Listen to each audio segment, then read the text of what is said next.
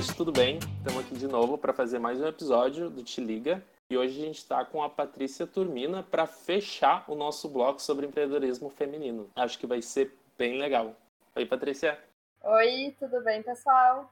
Olha só, Patrícia, eu estava assistindo a tua uma talk que tu fez no Summit Talks Online, eu acho que foi, do Gramado Summit. Uhum. E foi mais por lá assim que eu te conheci, mas claro que eu não te conheço, né? E eu acho que o pessoal também não te conhece. Então, se tu fosse se apresentar assim pra gente rapidamente, como tu se apresentaria?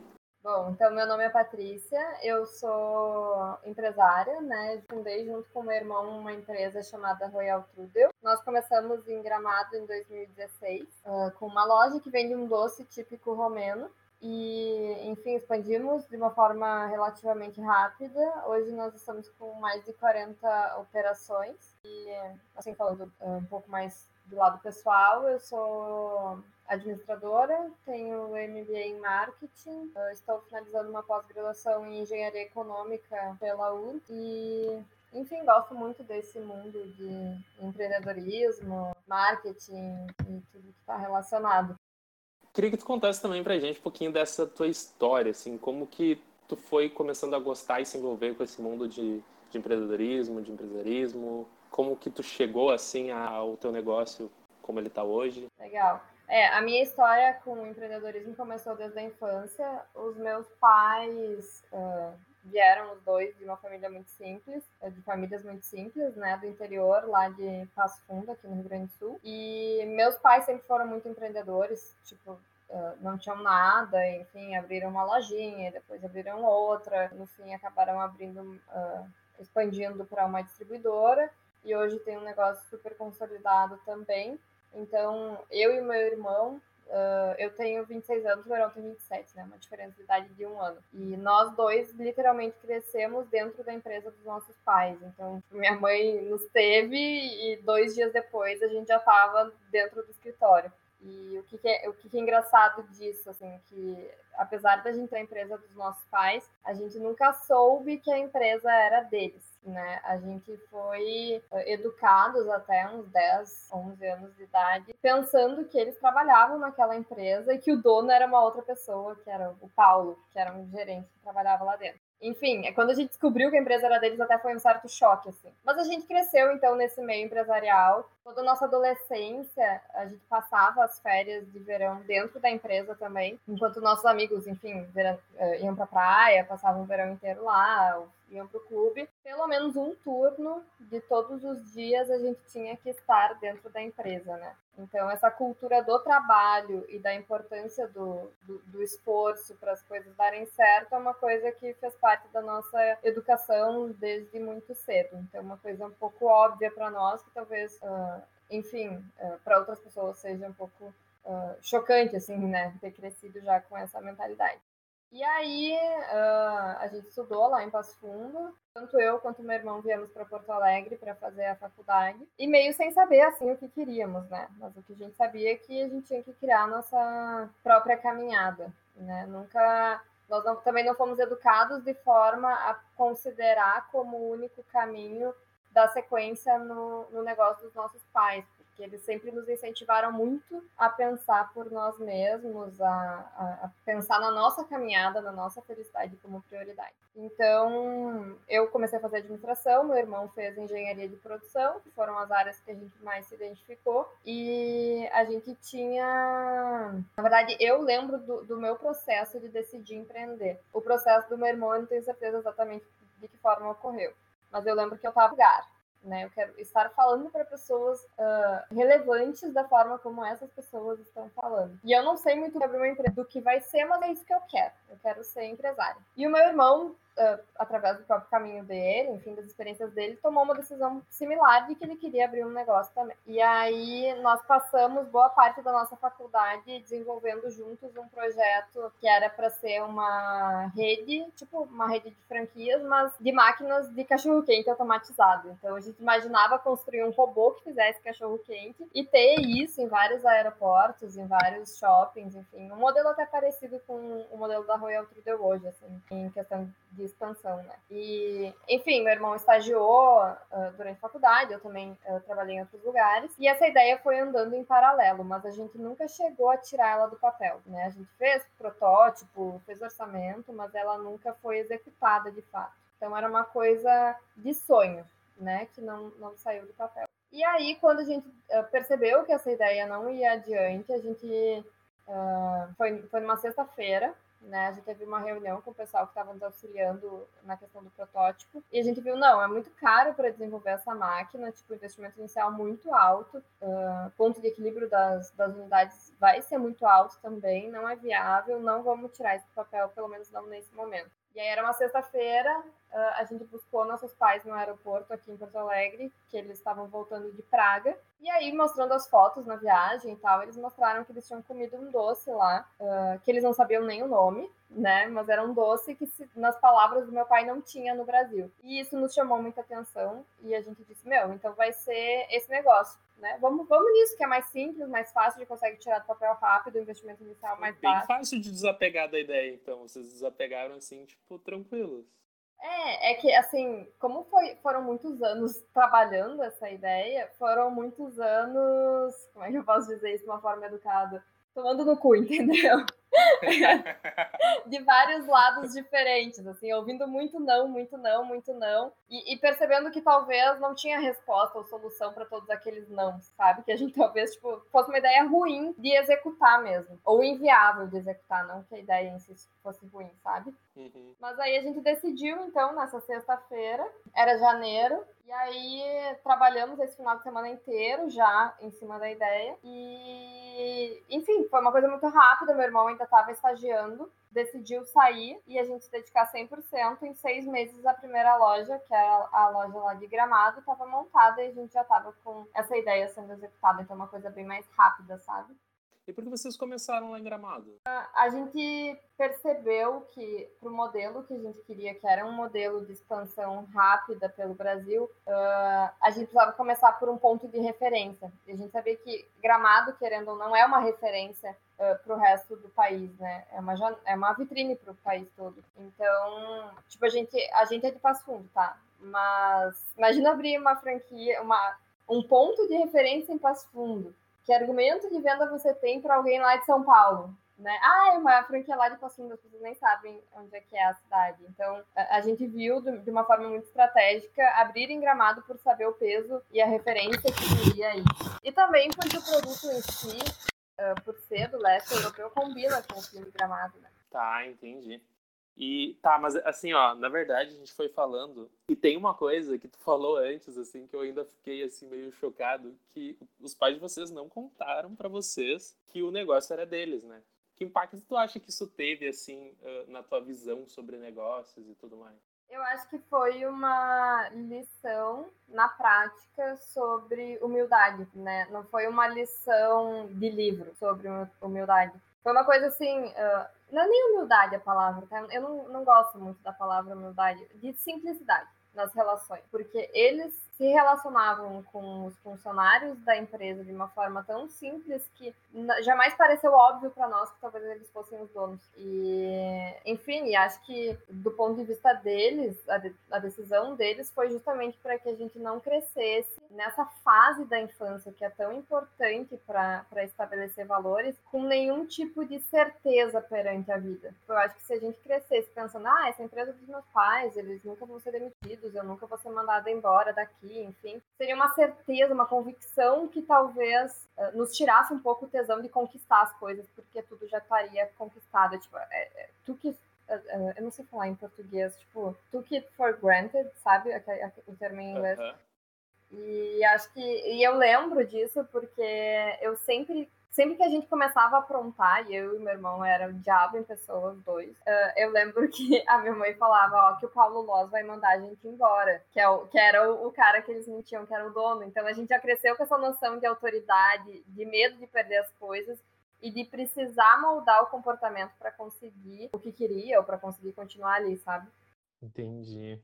E assim, vocês desde cedo assim começaram juntos, né, a, a construir uma ideia de negócio juntos, tu e teu irmão. Uh, sempre foi fácil assim lidar com essa questão de empreender em família, de de trabalhar em família, ser sócio do, do teu irmão? É, uh, eu e meu irmão não, a gente não tem uma nunca teve uma relação fácil assim. Tipo, os dois sempre foram de personalidade muito forte, então a gente sempre bateu muito de frente. Mas de novo entra a questão de, de valores, né, que foram ensinados desde sempre. Meus pais sempre trabalharam juntos e a gente viu isso funcionar. Então, a gente viu na prática coisas que talvez algumas pessoas só ensinam no livro, sabe? Então, a gente viu que funcionava. E nossos pais também sempre nos ensinaram que dentro da família não existe divisão do que é de quem. Então, quando não existe divisão do que é de quem, também fica muito mais fácil de, de tomar decisões porque você sabe que não vai ter conflito de interesse. Então, a gente pode discordar, entre nós dois e a gente discorda muito, mas não é por conflito de interesse ou porque alguém quer ganhar mais ou menos. É simplesmente porque a gente tem pontos de vista diferentes sobre o que é melhor pro negócio e consequentemente para nós dois na mesma medida. Então acho que é, essa educação familiar ela facilita muito. É, é uma, é uma coisa que o pessoal sempre traz, né? Essa dificuldade de trabalhar, às vezes, com a família. É uma coisa que, assim, em palestras, em tudo, a gente vê muito o pessoal falando sobre, né? E aí, quando tu trouxe, assim, com uma naturalidade, que vocês desde sempre estavam pensando em trabalhar juntos, eu, eu realmente fiquei com essa dúvida. É, eu acho, eu acho fácil, tá? Vou te dizer que eu acho que é mais fácil que uh, empreender com amigos ou conhecidos, porque dentro da família você não tem como fugir desse laço. E dentro de um laço de amizade você tem como fugir. Então, meio que assim, tipo, se um amigo, se você discorda de um amigo, ele é grosseiro com você repetidamente e você é grosseiro com ele, vocês vão acabar desfazendo esse laço de amizade. Mas dentro de um laço familiar que é permanente, você se obriga a, a ceder, a ceder num dia, a pedir desculpa no outro, a aceitar desculpa no outro, entendeu? Ah, você tem uma motivação a mais para fazer dar certo. As duas partes têm essa motivação e, consequentemente, tem que fazer dar certo porque não tem como desfazer, é um laço permanente, né? Então acaba sendo bem mais fácil até em termos de, de sociedade mesmo empresarial. Com certeza. E assim, nessa. Tu contou um pouco dessa jornada, né? Do cachorro quente até o Trudel. Uhum. Mas como foi assim tirar do papel essa primeira franquia, assim, digamos, que vocês fizeram em Gramado? Como que foi na prática, assim, fazer isso? Uh, a primeira loja, na verdade, é uma loja própria, né? Até 2018 a gente expandiu só através de lojas próprias. Mas foi, foi desafiador, claro. É, que a tendência que eu tenho é dizer que sempre foi tranquilo, né? Mas foi desafiador. Assim, eu lembro que o, o primeiro desafio foi comprar um forno da República Tcheca para a gente aprender como é que era o equipamento. E esse forno, sim, daí demorou uns dois meses para chegar e a gente teve que ir fazendo as coisas em paralelo. Então, uh, improvisando a, a, a, forma que a gente ia testar, o trudel, assar, etc. Tudo no improviso mesmo, tá?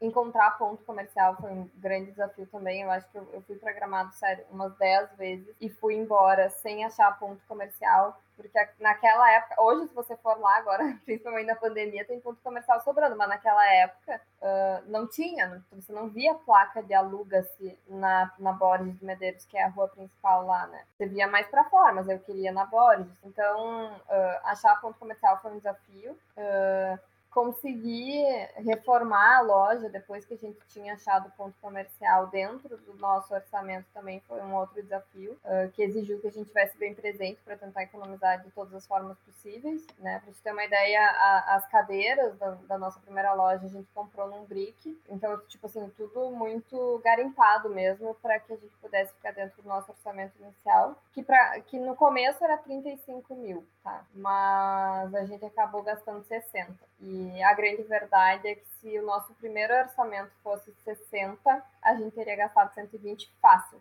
E porque é assim, né? Uh, tipo assim, obra é uma coisa que você não tem como prever o quanto você vai gastar até que você não comece a mexer na loja, por exemplo. Porque tem coisas estruturais que você não tem como prever até não abrir o negócio. Abrir a parede, abrir, enfim, mas, enfim, uh, isso foi importante também ter um budget baixo para que a gente pudesse gastar pouco, porque isso nos obrigou a olhar exclusivamente para as coisas em que o cliente ia ver valor. Porque se você tem um budget alto, a tendência é que você acabe gastando nas coisas em que você vê valor e não filtrando aquilo que é relevante para o cliente ou não. E aí você tem um investimento inicial alto que muitas vezes não era nem necessário, né? Então, eu acho que um orçamento apertado, muitas vezes, ele é um, um baita incentivo para nossa análise, assim, criteriosa daquilo que realmente faz sentido para o cliente, né? Você começa a ver... O... Nossa, isso faz muito sentido mesmo.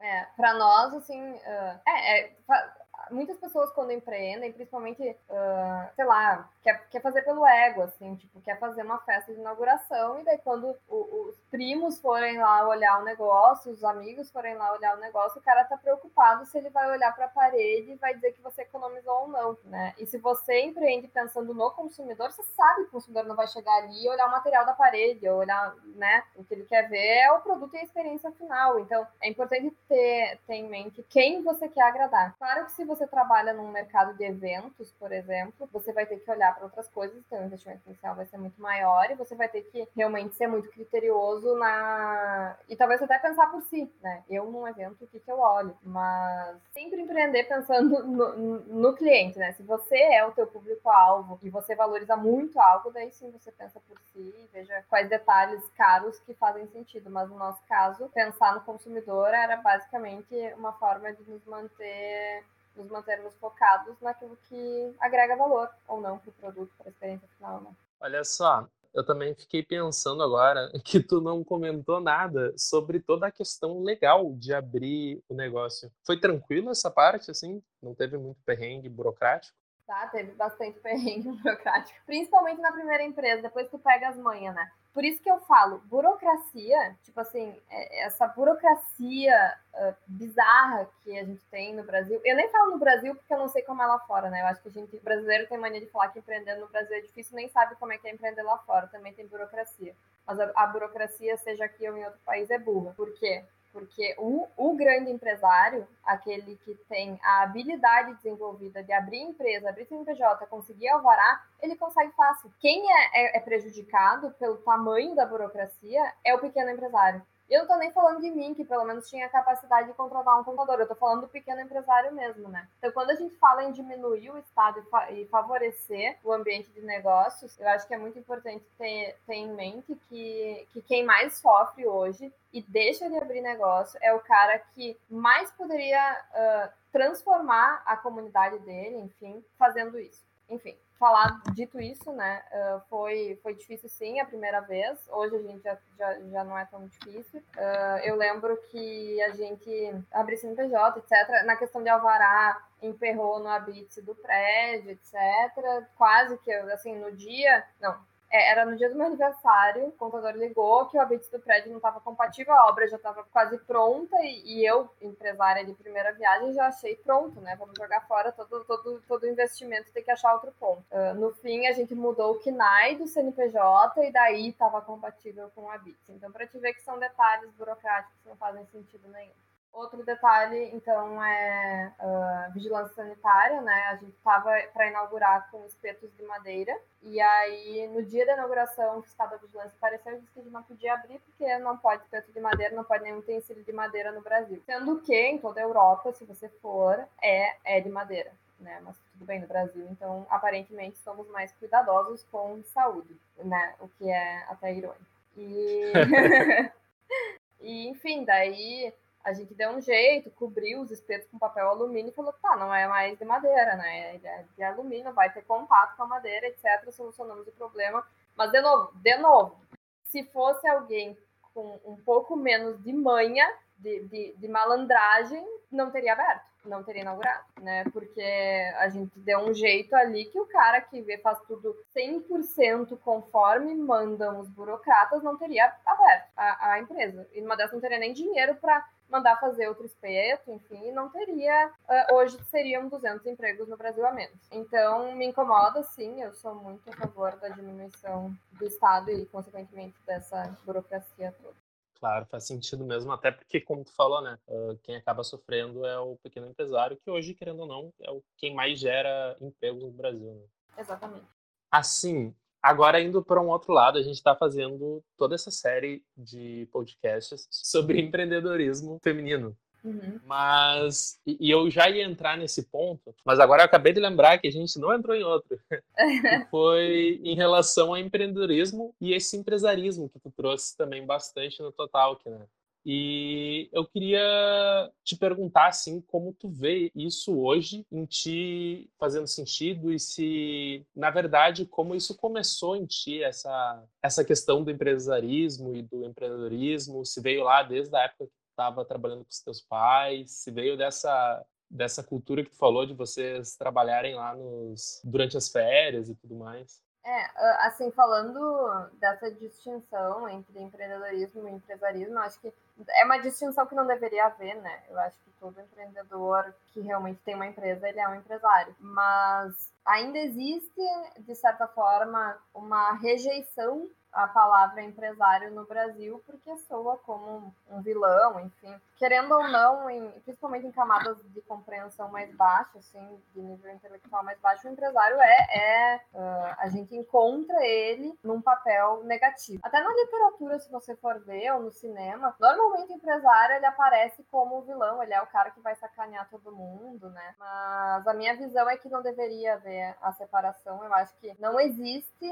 nenhum empreendedor que, que não tenha realizado nada poderia ser chamado de empreendedor, da mesma forma que nenhum empresário que tenha algo, realizado alguma coisa deixa de ser empreendedor, né? E, e, enfim, ninguém consegue realizar nada sem ter uma visão empresarial e prática, pelo menos nada duradouro, né? Porque se você não tiver uma visão empresarial e prática de resultados, uh, o, o negócio não vai ser duradouro. Se tiver só o sonho, mas você não botar no papel e ver se a, a última linha é positiva ou negativa e o que você pode fazer para que seja uma empresa duradoura, você não, não é um empresário e, consequentemente, não deveria ser chamado empreendedor, você é um aventureiro. Então, eu acho que não deveria haver distinção entre os dois termos. E é só no Brasil que a gente encontra essa distinção, né? Então, aqui a gente vê muita gente dizendo, tipo assim, muitas pessoas se auto-intitulares empreendedoras e você vai ver a pessoa não fez nada, né? Porque é bonito, o empresário é pago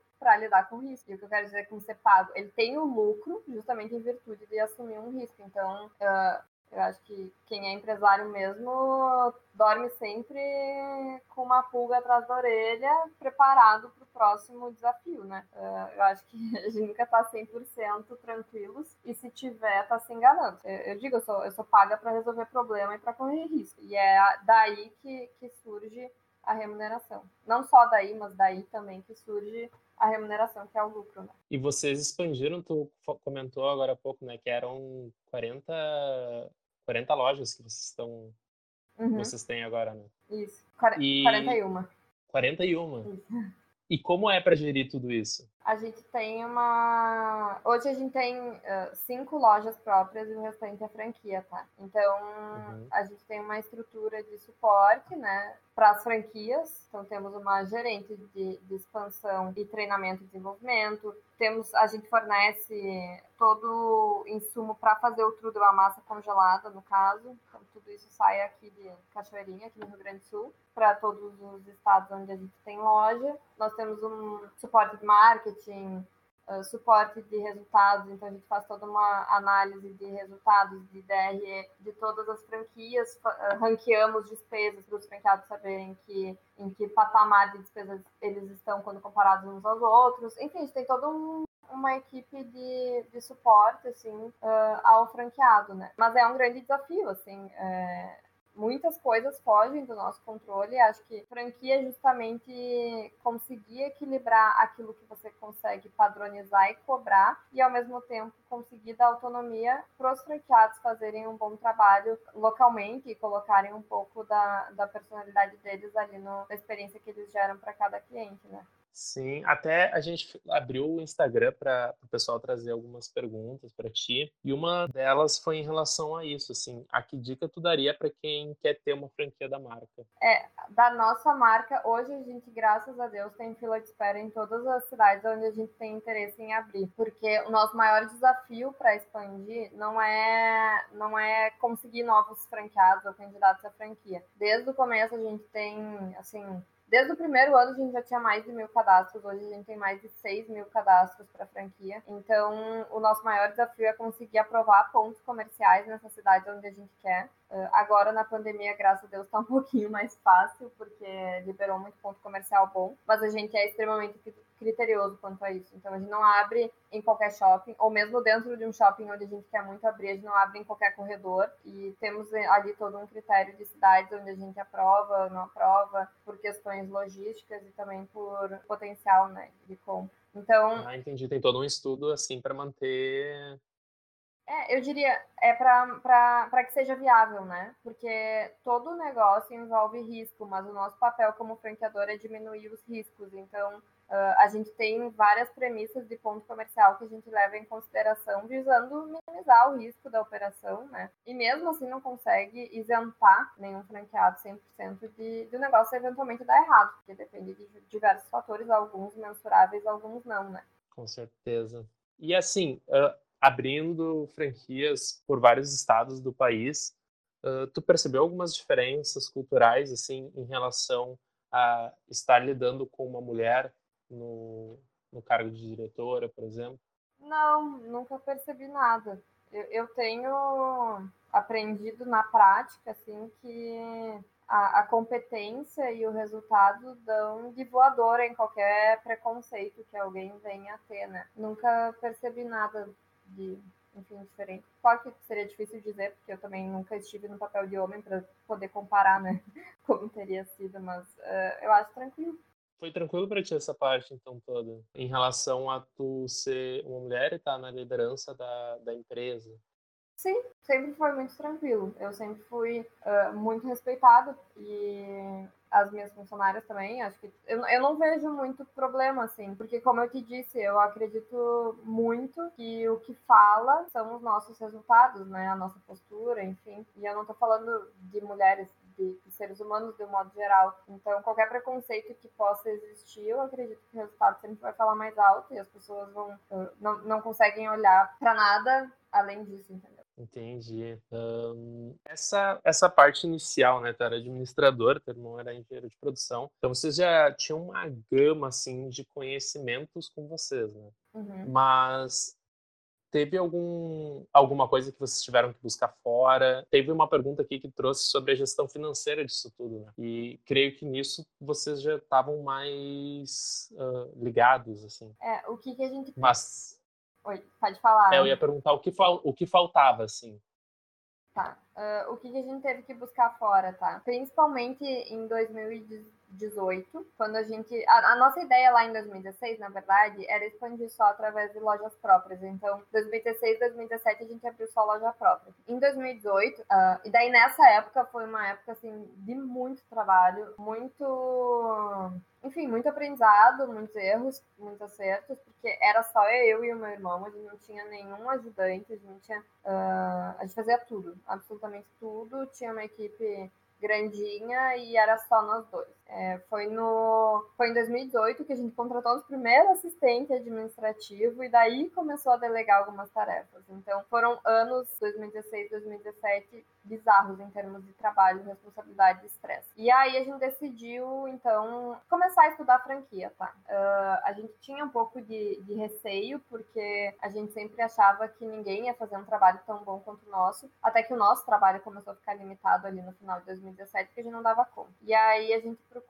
então, uma consultoria em franquias, né, para nos auxiliar nesse processo de formatar a nossa empresa para que pudesse se tornar franqueadora, porque, assim, processos e tal, muita coisa muda quando você quer criar um padrão replicável. E, e era tudo muito nas coxas, assim, sabe? A gente ia fazendo como dava e, e criava processos, mas não botava no papel uh, e, e mudava o processo da noite pro dia. Então, tinha uma certa flexibilidade uh, disfarçada de, de problema, assim. Um problema disfarçado de flexibilidade. E aí a gente procurou, então, uma consultoria para nos ajudar nessa formatação. Ficamos seis meses, acho que só uh, olhando para dentro da empresa, criando processos, botando no papel tudo que a gente fazia de certo e de errado, mudamos muita coisa nesses seis meses e aí decidimos então franquear. E criamos também os processos de, de expansão, né? Como é que a gente ia fazer tudo isso. Eu assumi essa parte de expansão, então como é que eu ia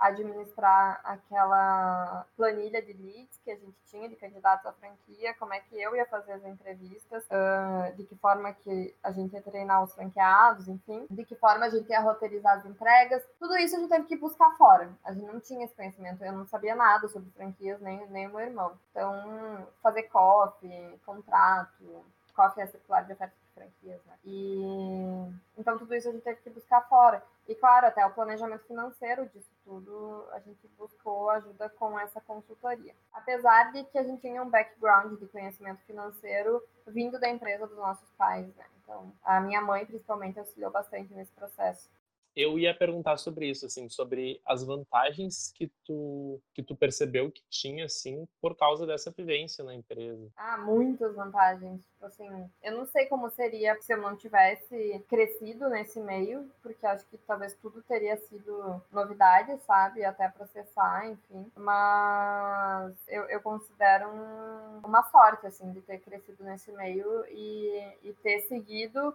a caminhada, podendo aproveitar a minha caminhada profissional profissional, podendo aproveitar tudo isso que eu vi né, ao longo da minha vida dentro da, da empresa dos meus pais. E até de outras empresas, né? Sim, sim. Uh, indo mais assim agora para o final já do nosso, do nosso momento, queria te perguntar assim, que dicas tu daria para quem está querendo começar uma empresa? Tá, é, é pergunta de um milhão de reais, né? o que fazer? que, que eu posso dizer assim? Eu acho que definir a ideia é uma coisa bem importante, tá? Mas a ideia não precisa ser uma ideia extremamente disruptiva. Se, se o teu desejo é abrir um negócio, você não sabe muito bem o que, tenta não, não inventar a roda. Inventa uma ideia, pode ser tradicional, porque daí é mais uh, dentro né, uh, de um segmento mais tradicional, porque daí é mais fácil também uh, de disso acontecer rápido, cria um, um diferencial competitivo relevante e faça da maneira mais rápida possível, porque até a nossa vontade, se a gente não vê resultado, ela passa. Então, eu acredito que a pressa, ela é uma virtude, assim, nesse caminho de, de empreender, sabe? A pressa, prazo curto, orçamento dentro da realidade o menor possível, para que você, de fato, foque no que interessa e faça as coisas saírem do papel logo para você começar a ver o resultado e se sentir motivado a continuar, sabe? Porque senão uh, até a nossa vontade esfria se a gente não começa, se a gente não, não vê resultado, sabe? Mas acho que a minha dica central, e eu posso estar errada, tá? Mas a... Nesse caso, então, a pressa seria amiga da perfeição. É, é eu, e eu realmente acredito nisso. Não da perfeição, é amiga do resultado. A perfeição e o resultado não, necessari resultado. não necessariamente estão, estão juntos, né? Às vezes a perfeição, inclusive, está jogando contra o teu resultado. Sim. Mas o que eu posso dizer é que eu faria se eu quisesse abrir um negócio agora e, enfim, não tivesse muita noção do que, eu procuraria algo simples, né, que seja fácil de, de implementar. Contudo, eu buscaria algum com, diferencial competitivo que me colocasse em muito destaque dentro desse segmento tradicional. É isso que eu faria. Uh, tipo assim, se vai abrir, sei lá, um restaurante, tudo bem, vai abrir um restaurante mas o que, que eu vou fazer num restaurante que ninguém nunca fez? Então, assim, você não precisa inventar uma coisa, tipo assim, um segmento novo, não precisa ser tudo uh, startup, sabe? Tipo, veja algo dentro de um segmento mais fácil de, de implementar, mas cria algum diferencial competitivo que ninguém faça e que isso te, te, traga destaque, porque no fim, talvez isso até dê mais resultado do que inventar a roda, né? É aquilo que dizem na, os primeiros a, a, a inventarem, a, a, inovarem, sempre são os que pagam mais caro o custo dessa inovação, né? Beleza. Nossa, muito obrigado pela conversa. Sei que é uma pessoa ocupada, então já vou já vou finalizando. E queria te agradecer muito mesmo por estar com a gente nesse último episódio. Foi muito legal gravar. Acho que o pessoal vai ter um conteúdo muito massa para pensar a respeito. que bom. Mas então tá. Muito obrigadão, Patrícia. Um abração e até mais. Milton, eu que agradeço. Eu gostei muito do trabalho de vocês. A Carol me falou um pouco do é, Inove. E Isso. Achei muito legal, sensacional, que vocês continuem uh, incentivando e ajudando as pessoas a encontrarem suas caminhadas nesse mundo empresarial e contem comigo porque precisar. Adorei conversar contigo.